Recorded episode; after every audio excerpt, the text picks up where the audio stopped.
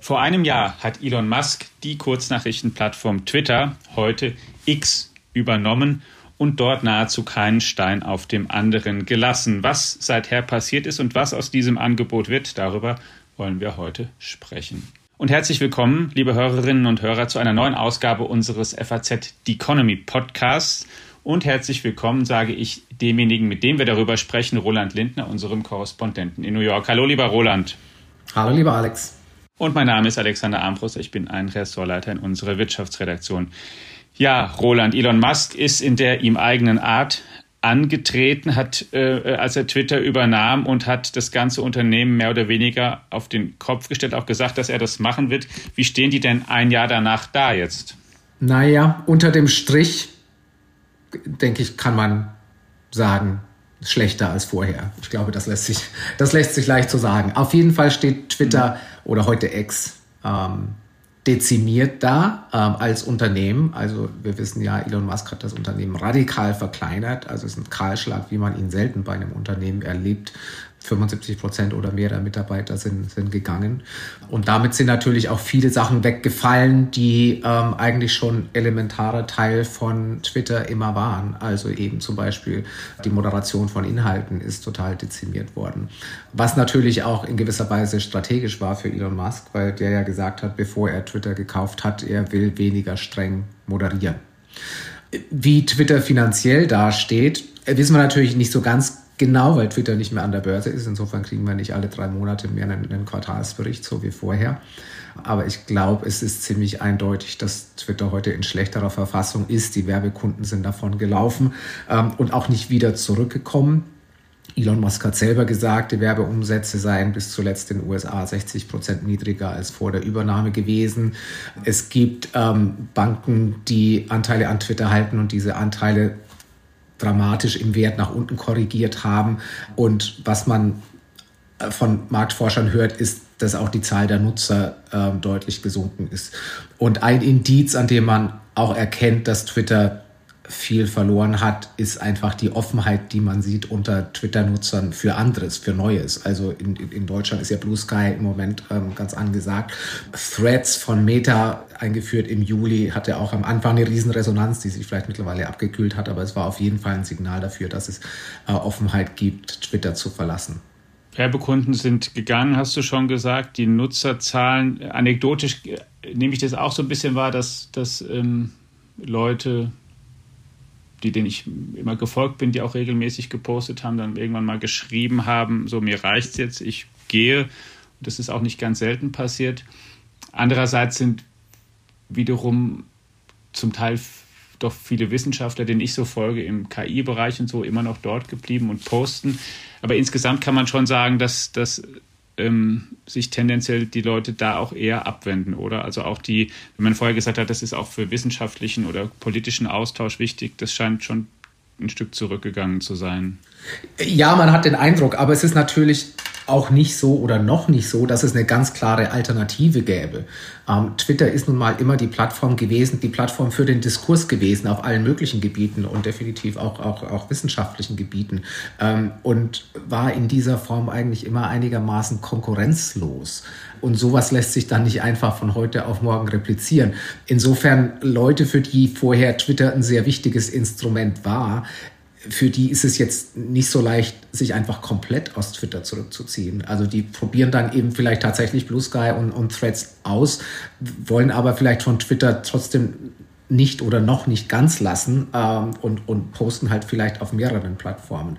Ähm, aber also es gibt auf jeden Fall tendenziell äh, einen sehr ausgeprägten äh, Wunsch nach anderen Plattformen, der aber nicht heißen muss, dass Twitter völlig kollabiert oder, oder implodiert. Das ist mhm. eher so ein bisschen dahinsiechen im Moment, habe ich den Eindruck.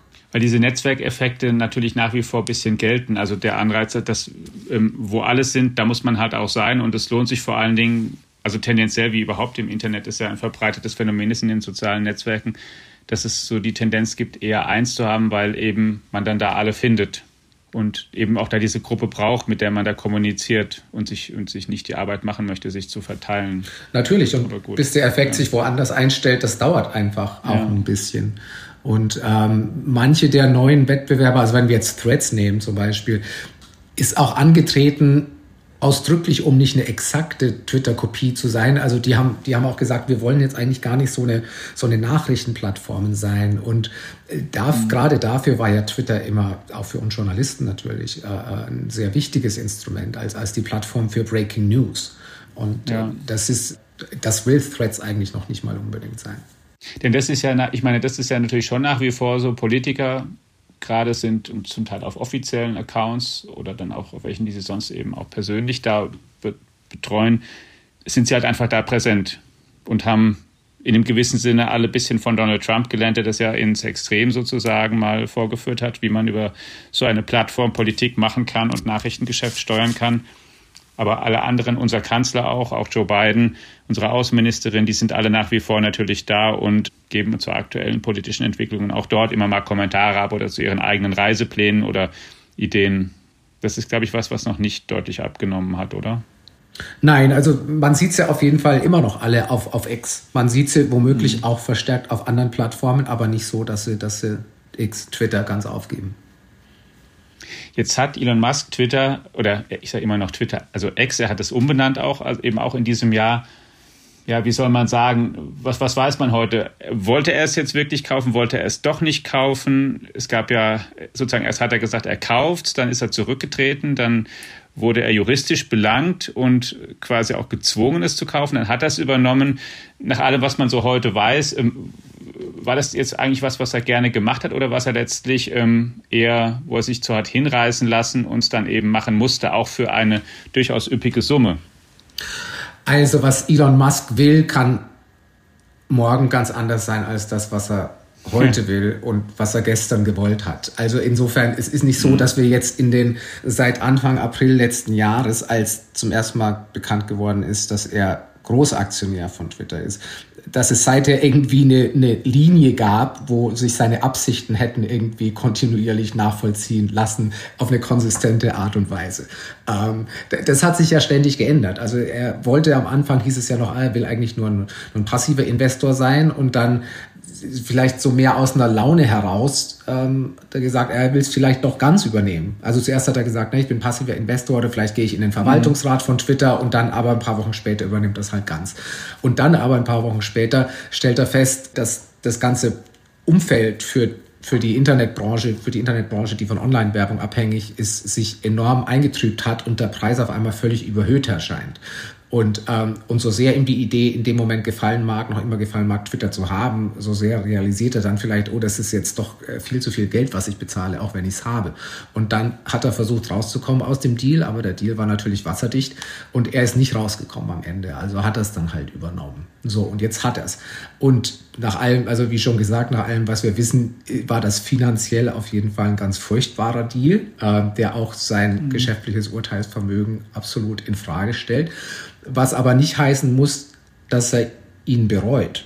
Ähm, ich bin ich mir ehrlich gesagt nicht sicher, ob er das tut, weil ich glaube schon, dass er sich in der Rolle als Twitter-Eigentümer sehr gefällt ähm, oder Ex-Eigentümer, ähm, weil er weiß, er hat diese noch immer sehr, sehr große Plattform. Er kann ihre Regeln diktieren und tut das auch sehr aktiv, ändert sie nach Lust und Laune ähm, täglich.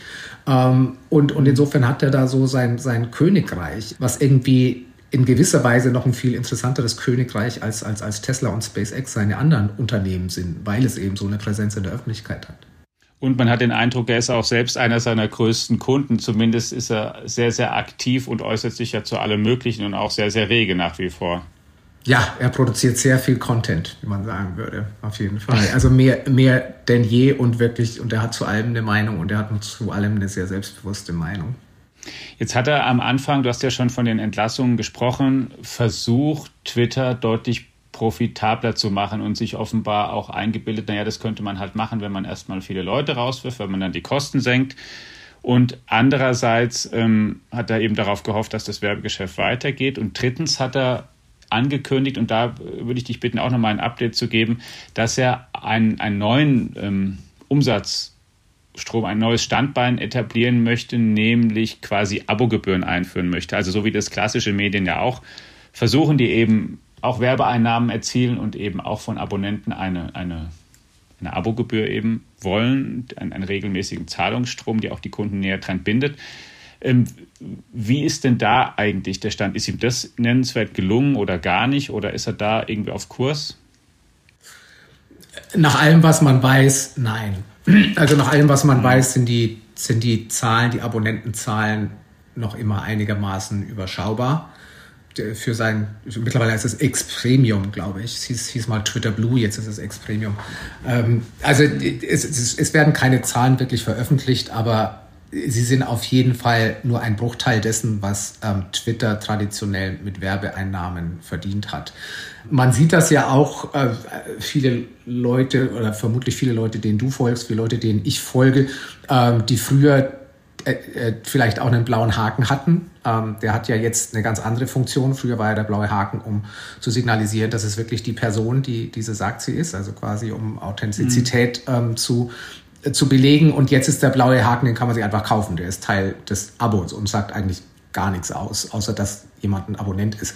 Aber man sieht eben, also viele Leute, denen, denen ich folge, die hatten den Haken früher und haben ihn jetzt nicht mehr und haben sich also offenbar entschieden, nicht ein Abo zu kaufen, um diesen blauen Haken weiter zu behalten. Also insofern ist es so ein bisschen Signal, dass also dieser blaue Haken ist nicht allgegenwärtig und das signalisiert so ein bisschen, dass, dass diese Abos sich jetzt ja. nicht so sonderlich gut verkaufen. Und woran erkenne ich heute, dass ähm, ein Prominenter auch der Prominente ist, der da twittert? Gar nicht. Was gar nicht so gut ist, ne? ehrlich gesagt.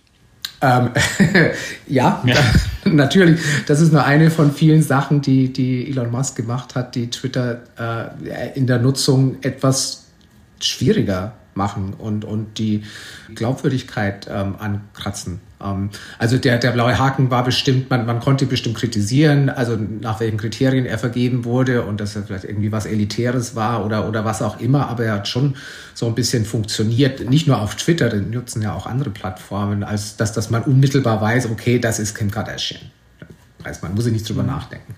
Und das ist jetzt halt ähm, nicht mehr so. Und, und insofern, man hat nicht, also nicht mehr wirklich einen Weg, um, um das ganz klar zu sehen, ob, ob jemand echt ist. Es gibt immer noch äh, für bestimmte Institutionen und, und Politiker gibt es noch andersfarbige Haken, mit denen man, das entdeckt, sehen kann, ob, ob, ob diese Konten authentisch sind. Aber so dieser, dieser blaue Haken, der, der bekannteste Haken war, äh, der, bei dem kann man nicht mehr erkennen, ob jemand echt ist oder nicht. Ja, das finde ich auch im, im Rückblick schon eine gut, wenn ich es mal beurteilen müsste, dramatische Fehleinschätzung, weil gerade in, in dem, ähm, also von, von, von ihm, bei gerade in, in dieser Zeit, in der wir vermutlich mehr mit ähm, Falschnachrichten und auch mit den technischen Möglichkeiten, ziemlich authentisch wirkende Falschnachrichten zu erstellen, konfrontiert sind. Gerade jetzt dürfte es auch nach vorne geschaut ja umso wichtiger sein, ähm, wirklich ähm, zertifizieren zu können. Da, da spricht der echte Joe Biden, da spricht der echte Olaf Scholz oder eben auch ein paar Stufen tiefer, wenn man ähm, einfach ein bedeutender Wissenschaftler oder Manager ist oder sowas, dass man äh, ähm, da weiß, ähm, man wird wahrgenommen als der Echte und hat auch als, als ähm, Nutzer die Chance zu wissen, okay, da spricht jetzt wirklich der Echte, ich falle hier auf nichts rein, weil das ist ja ein Problem, mit dem wir in Zukunft vermutlich noch viel, viel mehr konfrontiert werden einfach. Ja, aber dann muss man, dazu muss man halt sagen, das scheint eben für Elon Musk keine Priorität zu haben. Ähm, es ja. scheint keine Priorität zu haben, dass das, was auf Twitter steht, stimmt. Aus welchen Gründen auch immer das so ist. Ähm, aber man merkt das ja auch an den Sachen, die er in in, in schöner Regelmäßigkeit postet. Ähm, er postet ja oft ziemlichen Quatsch und einige Verschwörungstheorien. Und man sollte ja meinen, also er, er weiß ja um seine mhm. Wirkung, er hat die meisten Follower auf die überhaupt jemand hat. Insofern die Leute gucken drauf, was er postet. Also insofern rational müsste man ja sagen, oh, jemand wie Elon Musk, da müsste einem dreimal überlegen, bevor er was postet, damit das auch wirklich stimmt. Aber das tut er nicht. Also er postet oft totalen Unsinn. Also insofern, ich glaube, das hat für ihn einfach nicht wirklich Priorität. Wie kommt es denn, dieser Kurs in Amerika eigentlich an? Ähm, wir haben jetzt ja schon ein bisschen gesprochen über die Kritik, die es auch daran gab, die man auch äußern kann, auch über Leute, die, die gegangen sind, weil ihnen das Umfeld nicht mehr gefällt, weil er eben weniger äh, viel weniger Personal hat, was er auch moderieren kann, was er auch überhaupt nachprüfen kann, ob was da gepostet wird stimmt oder nicht stimmt. Andererseits gab es und gibt es auch viele Leute, die ja daran sich gestört haben, wie stark ähm, überhaupt in sozialen Netzwerken inzwischen moderiert wird und die gesagt haben, wir müssen hier viel mehr freie Meinungsäußerung zulassen und eigentlich wird hier viel zu viel eingemischt. Ähm, die auch dem sozusagen dieser die, die den Vorwurf Zensur erhoben haben und das auch so als eine, eine eher linke oder linksprogressive Politik gedeutet haben. Wenn du so wie ist denn in Amerika die Stimmung, hat er auch andererseits vielleicht viele Leute, die sagen, wow, der, ähm, der hat wirklich, ähm, wie hat er wie hat er gesagt, er hat den Vogel entfesselt? Befreit. Oder ja, befreit, den Vogel befreit. Also gibt es diese Bewegung oder dieses auch oder ist es eher eine unbedeutende Gruppe? Nein, absolut. Es, es gibt zwei Seiten. Ähm, es gibt zwei Seiten und es gibt zwei sehr, sehr polarisierte Seiten, genauso wie es sie in der Politik in Amerika gibt, ähm, wo die beiden Seiten weiter auseinandergedriftet sind ähm, und, und, und auch leidenschaftlicher geworden sind, ist, ist das auch rund um Elon Musk so. Es gibt einfach zwei Lager. Es, es gibt die totalen Elon Musk-Fanboys, also auch sehr, sehr zunehmend fanatische Elon Musk-Fanboys. Und es gibt auch eine zunehmend lautstarke Gruppe an Elon Musk-Kritikern. Darunter eben auch solche, die ihn zunehmend als politische Figur wahrnehmen, ähm, mhm. die sich daran stören, dass er so, dass er selbst so politisch geworden ist, dass er den rechten politischen Rand bedient und dass er, dass er äh, sich als Weltpolitiker geriert und seine Lösungsvorschläge für, für Ukraine und Russland abgibt. Äh, da gibt es eine sehr, sehr lautstarke Gruppe. Also es gibt zwei sehr lautstarke Gruppen auf beiden Seiten.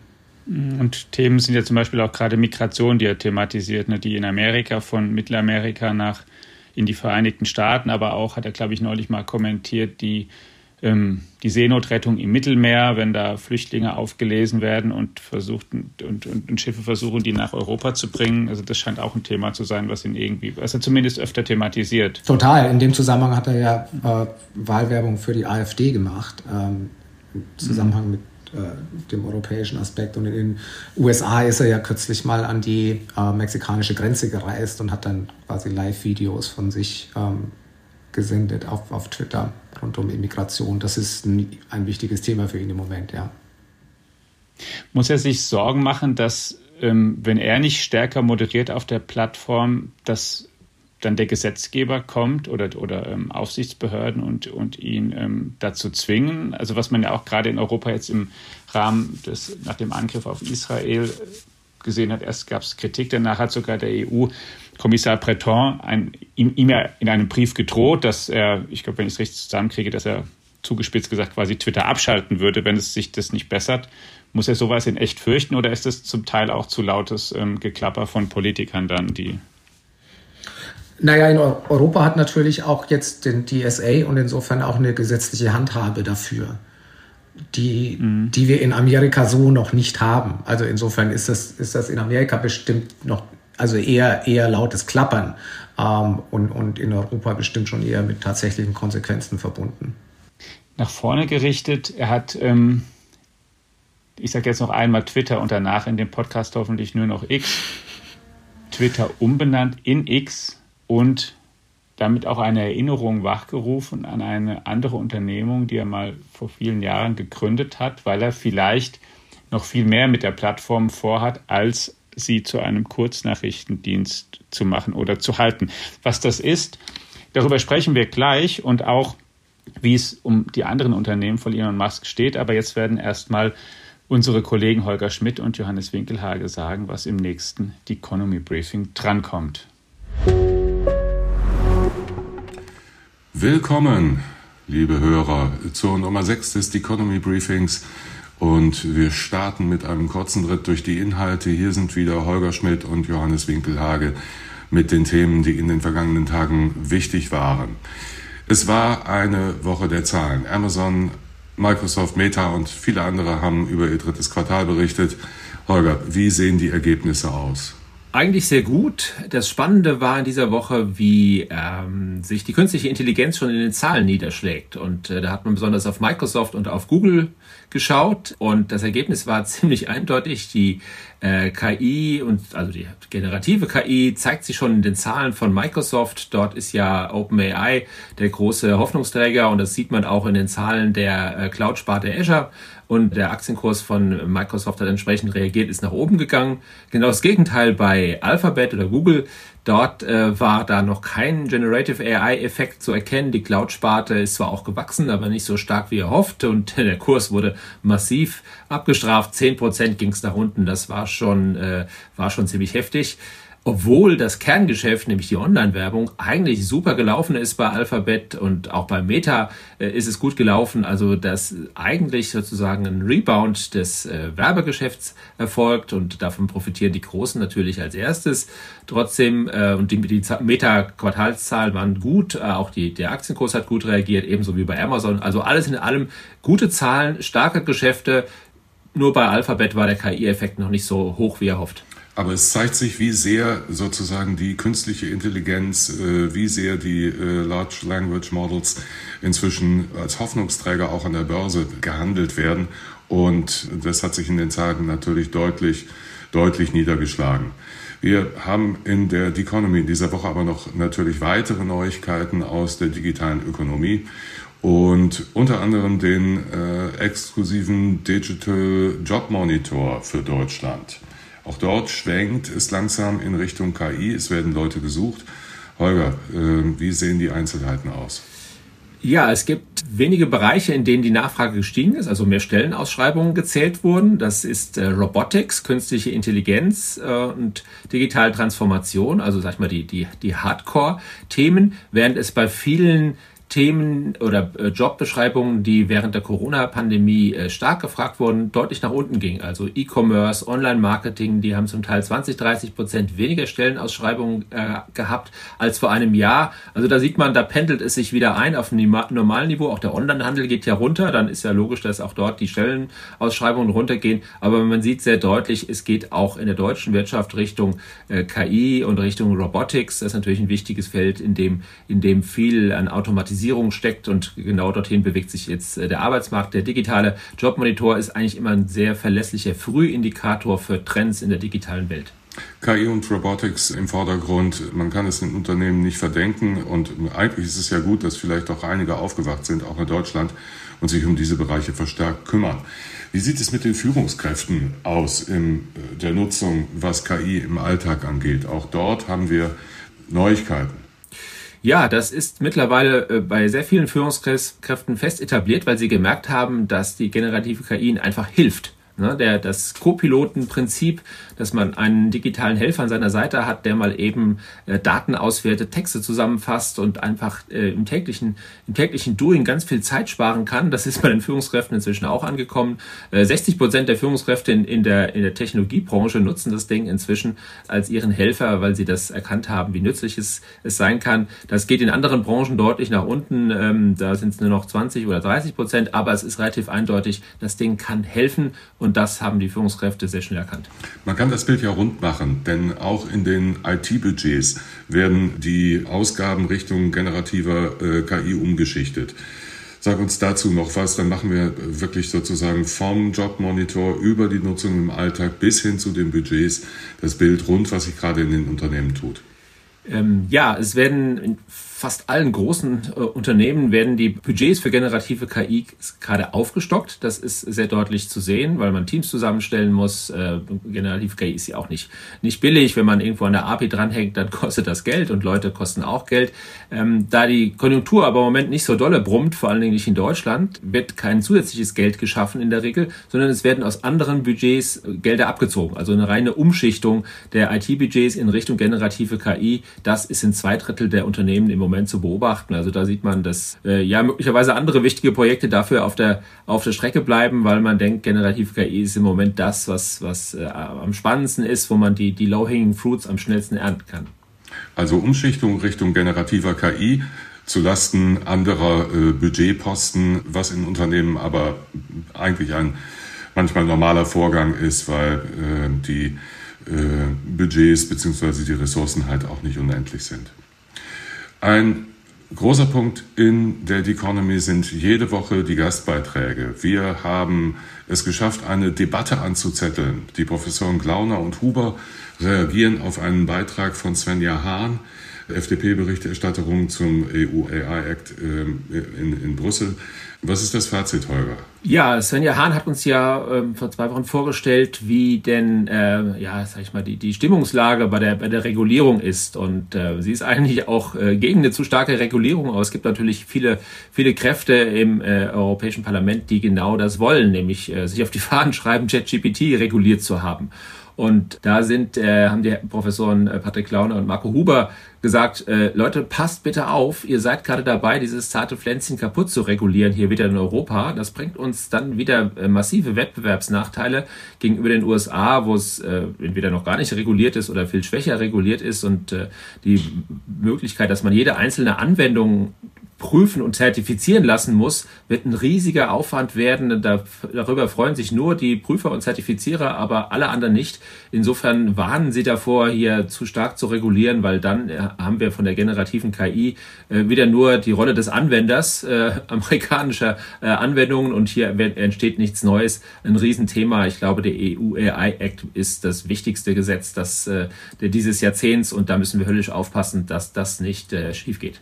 Ja, so habe ich es auch verstanden. Und Glauner und Huber sagen ja, passt bitte, passt bitte, bitte auf, auf welcher Ebene ihr reguliert. Wir haben Beispiele dafür, dass wenn es bis auf der untersten Ebene der Anwendung reguliert worden ist, äh, ganze Industrien wirklich mit Arbeit überfrachtet worden. Fazit also bitte nicht alles kaputt regulieren und sehr genau darauf achten, an welcher Stelle man die Regelungen, die ja durchaus notwendig sein können, einzieht. Aber es geht auch noch weiter in der Economy. Alexander Bechtel und Manuel Klein haben zum digitalen Euro geschrieben. Und das Ergebnis für mich, es geht nicht um eine 1 zu 1 Übertragung einer Währung in ein neues Medium, sondern um eine grundlegende Neuaufstellung des Zahlungssystems. Holger, wie blickst du darauf? Ja, das ist äh, ein Thema, das man in der Tat nicht jeden Tag so auf dem auf dem Radar hat. Äh, da sind die Spezialisten am Werk und die beiden sind wirkliche Spezialisten, die äh, beraten auch und reden auch mit der, mit der EZB darüber, was man da tun kann und was sinnvoll ist. Und äh, die sagen, dass die EZB sogar eine App dafür bauen möchte, äh, um diese, diese Währung äh, sozusagen als, als Transaktionswährung zu, zu etablieren und äh, ja, warnen auch ein bisschen davor, dass die EZB da eigentlich mehr tut, als sie eigentlich tun sollte und tun dürfte. Äh, spannendes Thema. Wer sich da mal einlesen will, äh, dem, dem sei dieser Beitrag Beitrag sehr ans Herz gelegt. Das ist wirklich, äh, äh, wirklich etwas, was, was, äh, was äh, ja, zukünftig sozusagen den Umgang mit Geld äh, durchaus äh, verändern kann. Wir haben den AI Act, wir haben den digitalen Euro und wir haben als dritten Gastbeitrag Catena X, Oliver Ganser und Boris Otto, beides maßgeblich Player im Kontext dieser Revolution in der Automobilindustrie, haben uns aufgeschrieben, wie es dort weitergeht. Holger, ein paar Details. Ja, Catena X kennen die Spezialisten. Wer nicht so tief in der, da drin ist, äh, dem sagt das eher wenig, aber es ist wahrscheinlich das wichtigste Digitalprojekt Deutschlands, das im Moment läuft. Es geht um die Vernetzung vor allen Dingen der Automobilindustrie. Wie kriegt man die Lieferketten digital abgebildet? Wie kann man, wie kann man da sozusagen mit Hilfe der Digitalisierung besser und schneller und effizienter werden? Äh, ein riesiges Projekt. Nun kennt man ja aus der Erfahrung mit solchen Projekten, äh, die, die äh, industrieübergreifend sind, das äh, wird auch oft äh, schiefgehen.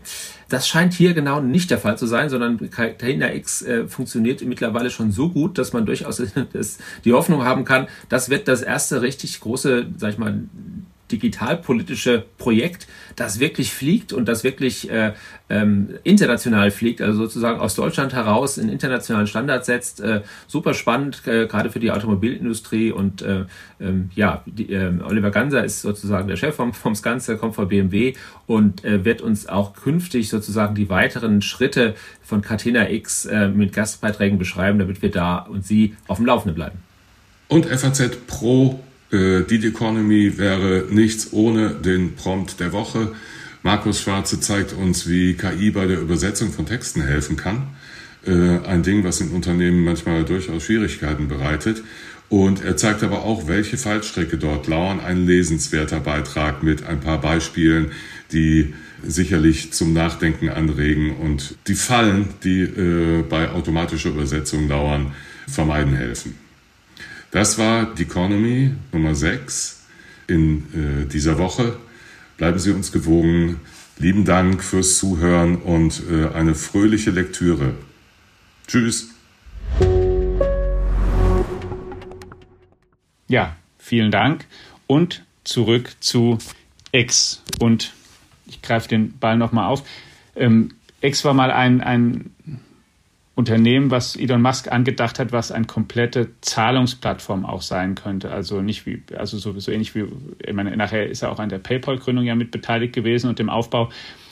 Ist denn vorstellbar, und auch als er Twitter übernommen hat, hat er immer mal sowas ventiliert, ist denn vorstellbar, dass er Twitter tatsächlich auch nochmal in der Richtung ergänzt und ausbaut, dass es eben, ich meine, sein Traum scheint ja auch ein bisschen zu sein, eine Plattform für alles ein bisschen ist, für Nachrichtenaustausch und aber auch eben zum Beispiel um Zahlungen abzuwickeln?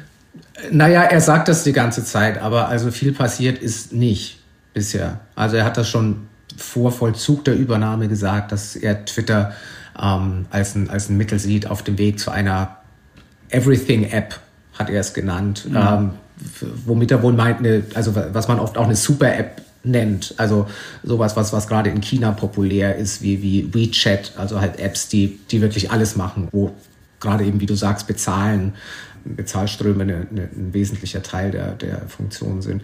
Es ist aber seither nicht so wirklich viel passiert, außer der offiziellen Umbenennung in X, zu der er dann nochmal gesagt hat, das soll quasi auch ein Signal dafür sein, dass wir äh, nicht nur das sind, was Twitter früher war, also halt vor allem eine, eine Kurznachrichtenplattform, ähm, sondern dass wir viel mehr sein wollen.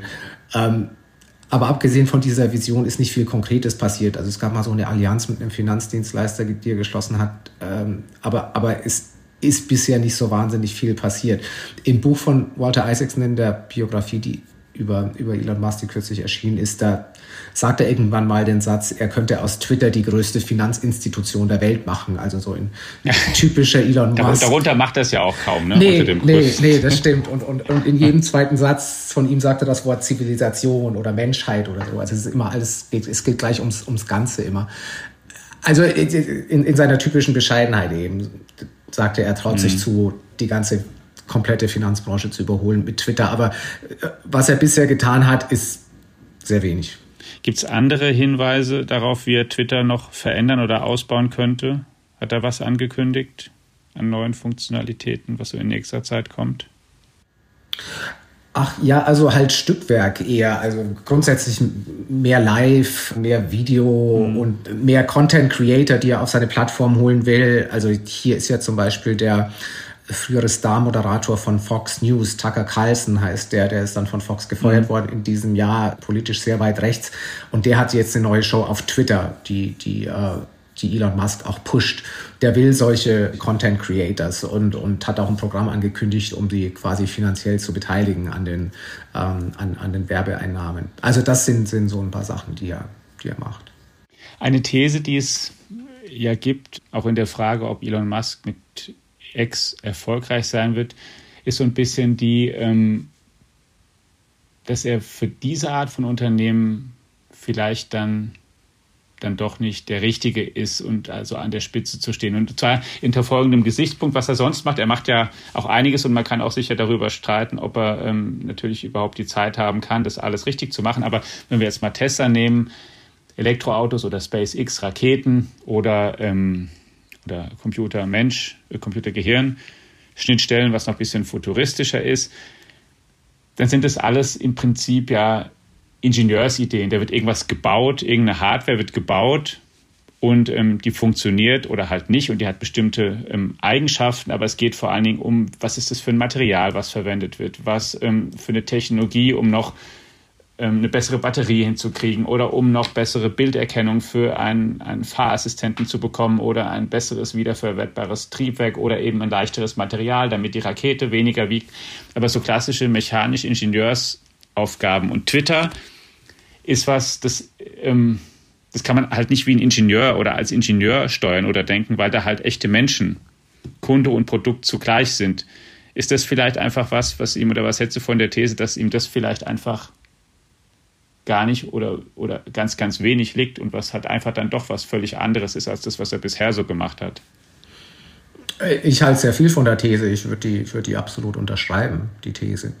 Es, es war ja recht verführerisch am Anfang zu denken, weil man eben weiß, was er alles für Unternehmen hat. Und das sind ja total komplizierte Sachen. Ja, das, das erste mhm. richtig erfolgreiche Elektroauto-Unternehmen, äh, Raketenunternehmen. Also insofern lag es ja so ein bisschen nahe zu denken, also wer sowas macht, der der muss ja dann sowas wie Twitter mit Links machen können. Also insofern, also man hatte ja ihm schon gewaltige Vorschusslorbeeren gegeben ähm, an Anfang, am Anfang. Also es lag durchaus nahe daran zu glauben, dass Elon Musk aus Twitter wirklich was machen kann, weil er eben so ein, so ein innovativer Kopf ist. Also wieso soll sich das nicht übertragen lassen?